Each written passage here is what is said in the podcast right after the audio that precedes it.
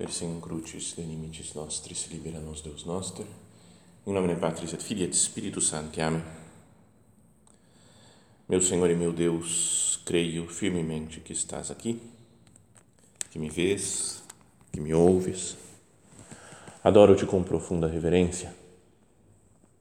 Peço-te perdão dos meus pecados e graça para fazer com fruto este tempo de oração.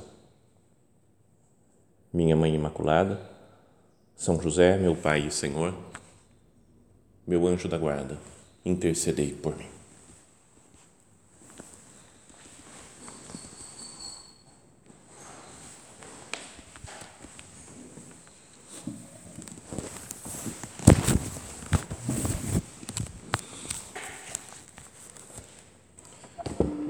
Gostaria de fazer a nossa oração agora apoiando-nos na segunda leitura da missa de hoje, né?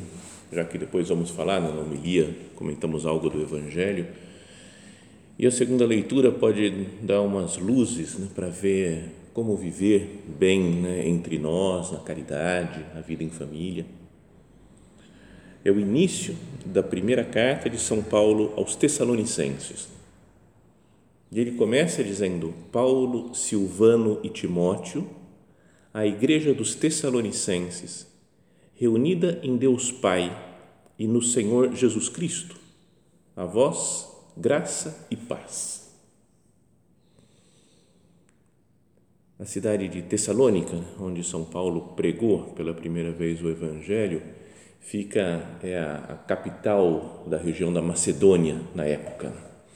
Lembra daquela passagem do, dos Atos dos Apóstolos que tá, ele tinha, primeiro ele tinha brigado já com, com São Marcos, né, não gostou lá, lembra que São Marcos tinha abandonado ele e Barnabé na primeira viagem missionária, depois Barnabé queria na segunda viagem, outra vez, quero levar o Marcos outra vez, e São Paulo quebrou o pau, né? então ele tinha um temperamento que não era o, vou falar sobre caridade, como ele amava as pessoas, mas não é que o temperamento dele ajudasse muito, não, é que ele era do bem, ele era da paz, tinha acabado de brigar com São Marcos e aí, por consequência, com São Barnabé também, né, todos santos, e falou: Eu vou fazer outra viagem, cada um vai para um lado. E ele foi com Silas, né, ou Silvano, também outro nome. Né? E, e foram pregando o Evangelho na Ásia Menor, daí ele se encontrou com Timóteo, parece que também ainda que não apareça, né, mas São Lucas também, e teve aquele sonho lembra com um macedônio que apareceu, eles não sabiam para onde ir, que o Espírito de Deus estava mandando para um lado, para outro. Aí, num sonho, apareceu um macedônio e falou: Vem até nós e vem nos ajude. Então ele percebeu que era Deus chamando para que fosse para a Macedônia. E aí começou a pregação na Europa, porque a Macedônia já está ali na região da, da, da Grécia, da Grécia né, nos, nos Balcãs, né, que chama essa região. Então, foi para lá primeira cidade que ele chegou da Europa, né, que ele começou a pregar foi em Filipos, né, que tem depois a carta aos Filipenses, e logo depois se dirigiu a Tessalônica. Ficou pouquíssimo tempo, né, acho que duas ou três semanas praticamente na Tessalônica, na cidade, porque ele começou, foi nas, na, nas sinagogas, começou a pregar, a falar de Jesus, que era o Messias, e já começou da confusão, perseguições, né, queriam bater, matar, então ele ficou pouco tempo e teve que fugir. E aí foi né, com, com Silvano, com Timóteo, foi para Atenas e Corinto. Aí, tem a coisa do, do Areópago que ele pregou, etc. Quando estava em Corinto, parece, ele mandou Timóteo de volta. Falou: vai lá para Tessalônica, visita, vê como é que os caras estão. Não é para, sabe, desejo de, de começo de comunidade, né, de, de querer ajudar, de santificar. E quando Timóteo volta, conta notícias de como está a Tessalônica, é que ele escreve essa carta.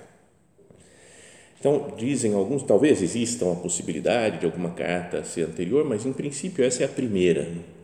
A primeira carta de São Paulo, cronologicamente, que ele está em Corinto e escreve para os Tessalonicenses. Então, por isso ele está recordando, ele fala, Paulo, Silvano e Timóteo, nós que começamos aí a igreja, a igreja dos Tessalonicenses e aí já tem um olhar sobrenatural para essa igreja. Reunida em Deus Pai e no Senhor Jesus Cristo. Como ele sabe que a sua tarefa não é algo humano só. Né? Nós estamos reunidos no Pai e no Filho. Lá no final dessa, do trecho dessa carta, ele vai falar do Espírito Santo, que foi pregado o Evangelho no Espírito Santo. Então, mas só com isso, só com essa introdução, já podemos perceber, né, o, talvez o carinho que São Paulo tem por essa igreja, o desejo de ter ficado mais tempo com eles e um olhar sobrenatural. A vós, graça e paz. Para que comecemos assim já a nossa oração, pensando eu com as pessoas com quem eu convivo, meu Deus, com as pessoas de casa aqui, ou mesmo com os que frequentam os centros da obra, ou com meus amigos de trabalho. Eu tenho algo parecido também, vejo que são pessoas que estão reunidas em Deus Pai, no Senhor Jesus Cristo, desejo a todos também a voz, a graça e a paz. E logo depois disso, começa ainda a carta dizendo: Damos graças a Deus por todos vós, lembrando-vos sempre nas nossas orações. Então ele pensa nesse povo da Tessalônica e agradece a Deus. Dou-vos, damos graças a Deus por todos vós, lembrando-vos, lembrando de vós sempre nas nossas orações. Tinha um bispo li uma vez né, que ele falava que ele gostaria que todos os padres da diocese dele falassem isso para ele, mas ele não encontrava nenhum. Sabe, no estilo de falar, ô oh, seu bispo, eu dou graças a Deus pelo povo da minha paróquia, não é? rezo por ele sempre. Mas ele falou, é só queixa que vem aqui. Todo mundo falando mal, porque a minha paróquia, ou não tem dinheiro, ou porque o pessoal não quer saber de nada, ou porque é isso, ou porque aquelas velhas. Porque então ele falava: que sonho se os padres tivessem um coração como o de São Paulo, que olha para o seu povo e fala: dou graças a Deus por esse povo que eu tenho e rezo constantemente por eles. Bom, com essa ideia, dá para pensar em nós, né? se nós fôssemos assim.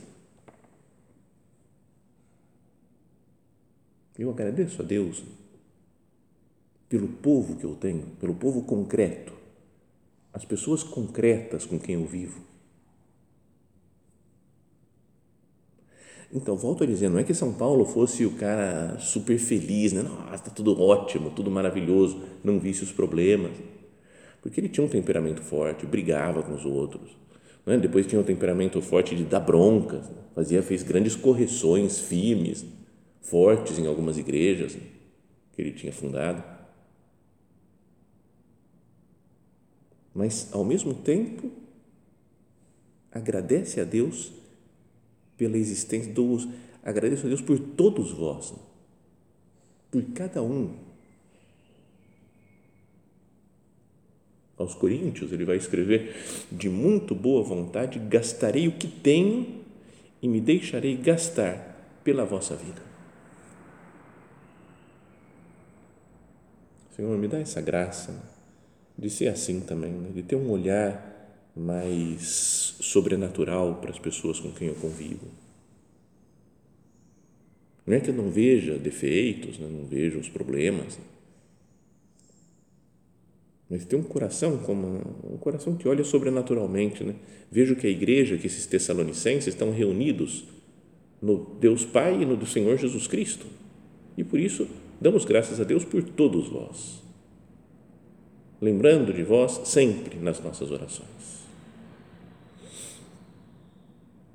Depois continua, né, como que o, o centro desse, desse trecho do Evangelho, da, da, perdão, da carta que é proposto hoje na segunda leitura, fala assim São Paulo: diante de Deus, nosso Pai, recordamos sem cessar a atuação da vossa fé, o esforço da vossa caridade e a firmeza da vossa esperança em nosso Senhor Jesus Cristo. Diante de Deus, num espírito de sobrenatural, olhando espiritualmente para as coisas e para as pessoas, ele fala: recordamos sem cessar a atuação da vossa fé, o esforço da vossa caridade e a firmeza da vossa esperança em Cristo. E é isso que eu queria que nós pensássemos hoje, né? fizéssemos a nossa oração, pensando isso dos nossos irmãos. Né? Ou das nossas famílias, como está gravando aqui a meditação, depois vai ficar público, quem estiver ouvindo né, depois, para as famílias, cada um aplique da maneira como quiser. Também falando, pregando assim, falando para outras pessoas que não estão aqui, agora me sinto como um padre transmitindo pela transmitindo missa pela rádio. Quando era criança, tinha um padre que falava: Alô, ouvintes da Rádio Central de Campinas. E aí, no meio da missa, falava umas coisas assim, porque ele estava transmitindo a missa também. Então, me recordei disso. Mas voltando, pensando no nosso caso concreto, para a nossa oração pessoal.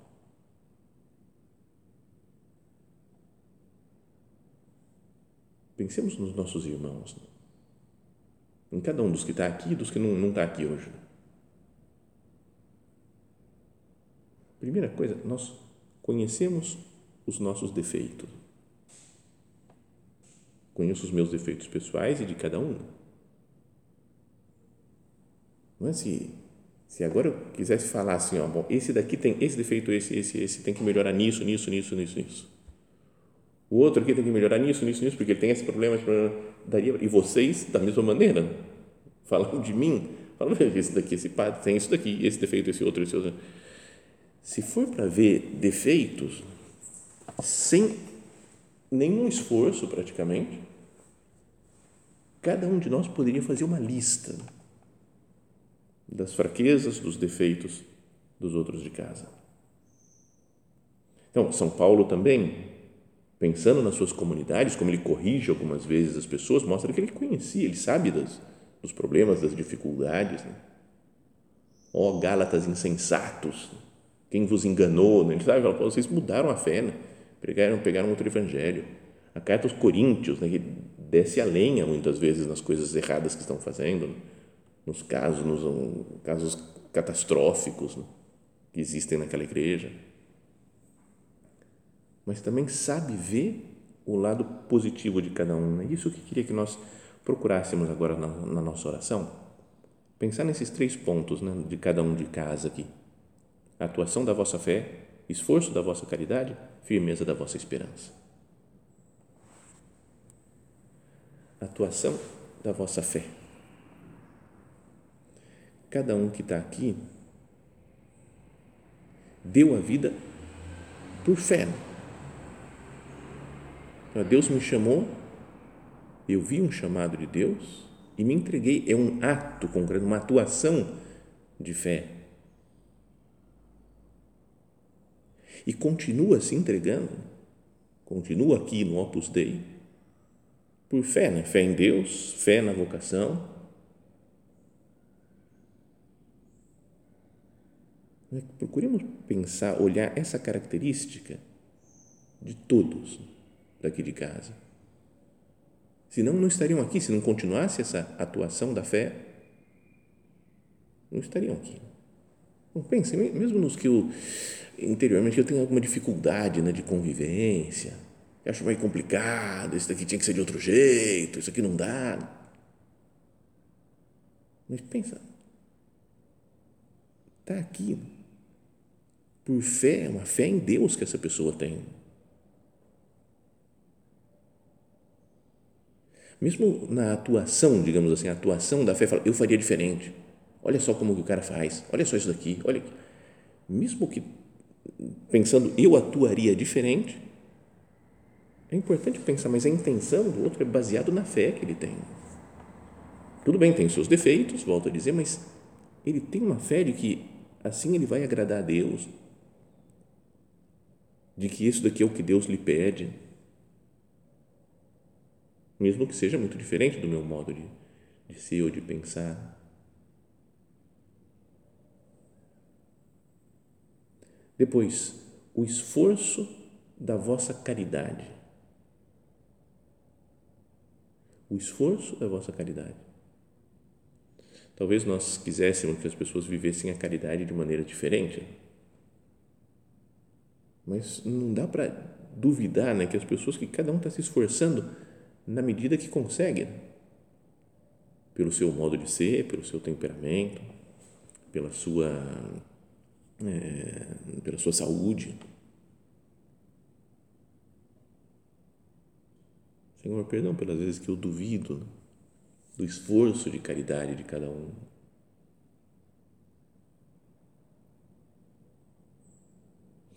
Cada um tem a sua maneira, né? o seu modo de manifestar o amor. Né? Tem a coisa da famosa das não sei quantas são, cinco linguagens do amor, seis, sete, não sei quantas são, mas as linguagens do amor, cada um faz de um jeito. Né? Um mostra dessa maneira, outro mostra daquela. Mas não tem aqui, pensa em casa, não tem ninguém que é o egoísta, que não quer nem saber de ninguém, que está pensando só na sua vida e no seu mundo. Todo mundo se interessa de alguma maneira por né, servindo de um modo, servindo de outro. Não duvidar do, do esforço pessoal né, de cada um de viver a caridade. São Paulo dá graças a Deus, né? lembrando sempre, ele fala da atuação da vossa fé, do esforço da vossa caridade. E depois ainda diz da firmeza da vossa esperança. E fala em Cristo Jesus. Todo mundo aqui tem esperança em Cristo. Todo mundo tem esperança de ser salvo, de ir ao céu. Todo mundo tem uma esperança apostólica de querer levar as almas para o céu. Então, isso não seria já o suficiente para eu dar graças a Deus pelas pessoas com quem eu convivo. Volto a dizer, é certo que tem seus problemas, seus defeitos, e convivendo a gente percebe com mais clareza.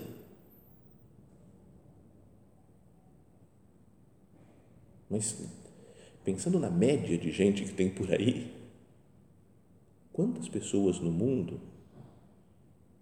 têm isso daqui, né? A atuação de fé, esforço de caridade e firmeza na esperança.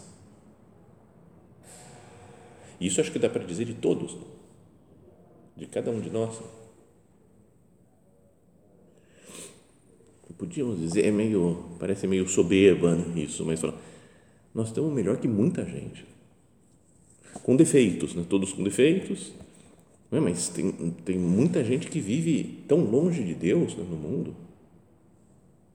Não só a obra, digo, mas tantas pessoas que procuram fazer a vontade de Deus, outras instituições da igreja, na vida das paróquias, nas coisas. Muita gente procura fazer a vontade de Deus.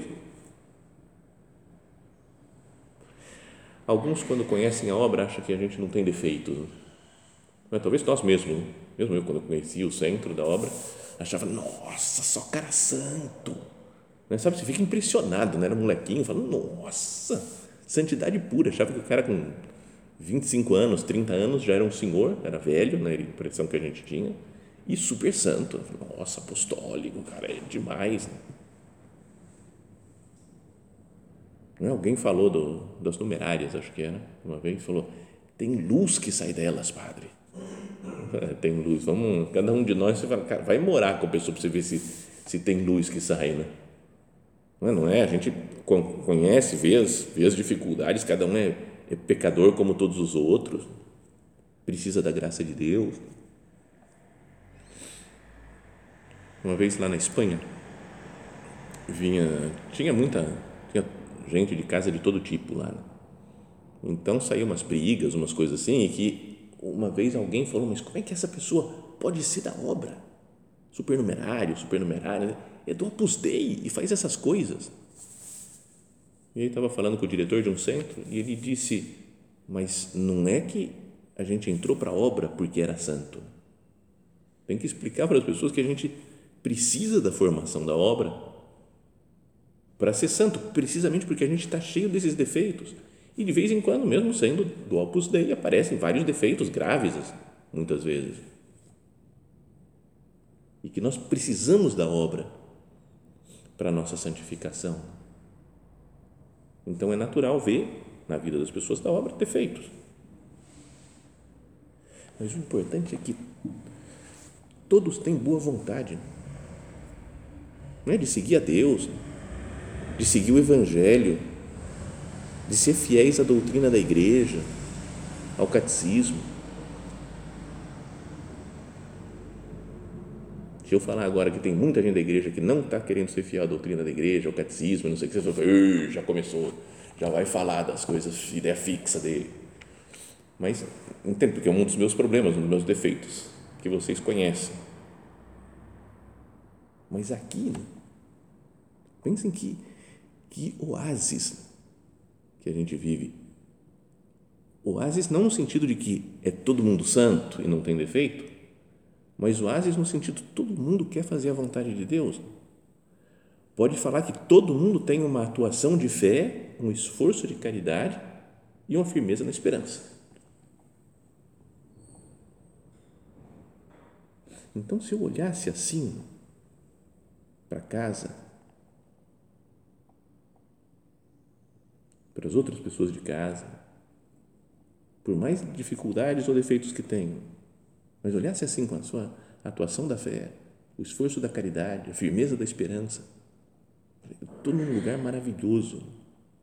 Isso não se encontra com tanta facilidade, com tanta abundância por aí. Então, por isso é que podíamos dizer, porque São Paulo vê isso daqui, recordamos sem cessar a atuação da fé, o esforço da caridade, a firmeza da esperança, é que ele fala: damos graças a Deus por todos vós. Então, poderia nós agora, na nossa oração, dar graças a Deus, obrigado pelas pessoas com quem eu convivo. Obrigado, porque são, é gente que está entregue, gente que quer fazer a sua vontade Continua São Paulo depois dizendo: Sabemos, irmãos amados por Deus, que sois do número dos escolhidos. Deus nos deu uma vocação. É difícil para nós, assim, é meio. Parece muito orgulho, né? Muito cara metido a besta. Vocês são os caras que estão aqui do número dos escolhidos. Mas São Paulo fala para todos os cristãos. Né? para aqueles da Tessalônica, Deus escolheu vocês. E para cada um de nós, Deus deu uma vocação específica, uma vocação para pertencer à sua obra, quis que vivêssemos muito perto dele, que tivéssemos uma intimidade muito grande com ele, né? pelo menos nos chamou a isso, a gente pode corresponder melhor ou pior, Lembra aquele ponto de caminho né, que o nosso padre fala, né, tão conhecido? Alma de apóstolo, essa intimidade de Jesus contigo, tão junto dele, tantos anos, não te diz nada. Mas também podíamos aplicar esse ponto, não para nós só, mas para cada um que está aqui. Né? Essa intimidade desse teu irmão com Deus, com Cristo, tão junto dele, tantos anos, não te diz nada. Sabe, de querer olhar para cada um dos de casa e falar, cara, ele tem uma intimidade com Cristo há muitos anos. Ele faz oração, ele recebe Jesus na Eucaristia, ele se confessa há muitos anos.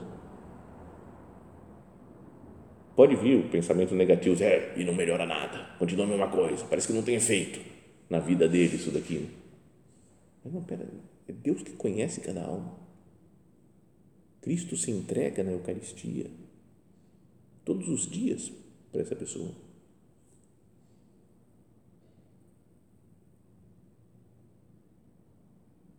Jesus tem uma intimidade muito profunda com ele. Quem sou eu para duvidar dessa intimidade,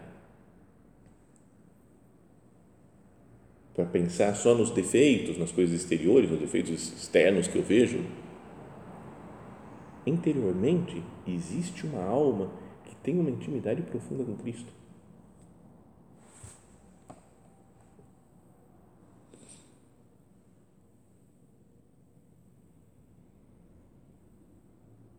São Paulo termina ainda essa, esse trecho aqui né, do, da introdução da carta aos Tessalonicenses, dizendo: Porque o nosso Evangelho não chegou até vós somente por meio de palavras, mas também mediante a força que é o Espírito Santo. Aí cita o Espírito Santo. O Espírito Santo é que trouxe né, a boa nova de Deus para cada um. Então, cada um de nós vive dentro da Santíssima Trindade, do Pai, do Filho e do Espírito Santo, vive numa união de amor com o Senhor. E se eu tivesse um olhar sobrenatural para cada um, claro, sem deixar de ver os defeitos, volto a insistir nessa ideia, mas existe uma intimidade de cada alma com Deus que deve me levar a dar graças ao Senhor. Ok, então, voltando a ler né, esse trecho do, da carta, Paulo, Silvano e Timóteo, esses três que tinham pregado o Evangelho lá, a igreja dos Tessalonicenses reunida em Deus Pai e no Senhor Jesus Cristo. E depois vai falar, né, receberam o, o Evangelho pela força do Espírito Santo. Então é algo trinitário, algo que está e sobrenatural, é Deus que escolheu aquelas pessoas. Vocês são, sabemos, irmãos amados, por Deus que sois do número dos escolhidos. A vós, graça e paz. Então, por ver, né? por recordar sem cessar a atuação da vossa fé, o esforço da vossa caridade, a firmeza da vossa esperança em Cristo Jesus, nós damos graças a Deus por todos vós, lembrando-vos sempre em nossas orações. Que essas palavras né, do, do apóstolo Paulo, mas que são palavras de é palavra de Deus, né, porque está na Sagrada Escritura, não ensina para nós um modo de nos comportarmos, né?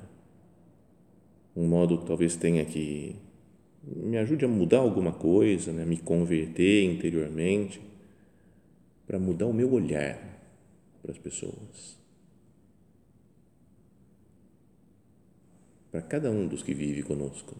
Poderia aplicar isso para todas as pessoas né, com quem nós convivemos, no, no, mundo inteiro, que nós vemos na rua, porque não sabemos como que é a intimidade de Deus com cada um, Cristo escolheu cada um para uma tarefa, uma missão, mas para esses que nós convivemos diariamente, especialmente.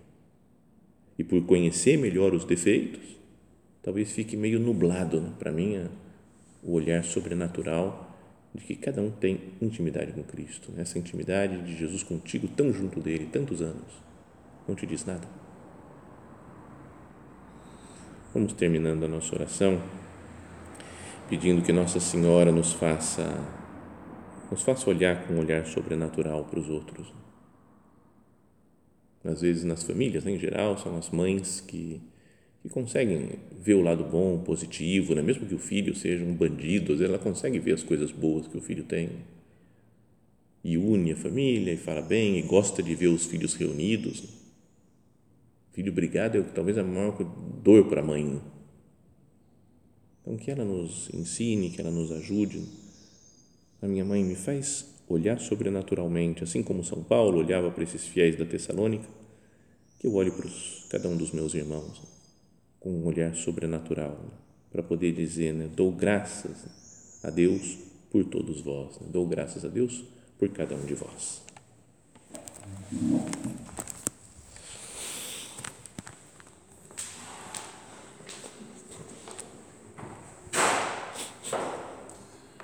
Dou-te graças, meu Deus, pelos bons propósitos, afetos e inspirações que me comunicaste nesta meditação Peço-te ajuda para os pôr em prática. Minha Mãe Imaculada, São José, meu Pai e Senhor, meu anjo da guarda, intercedei por mim.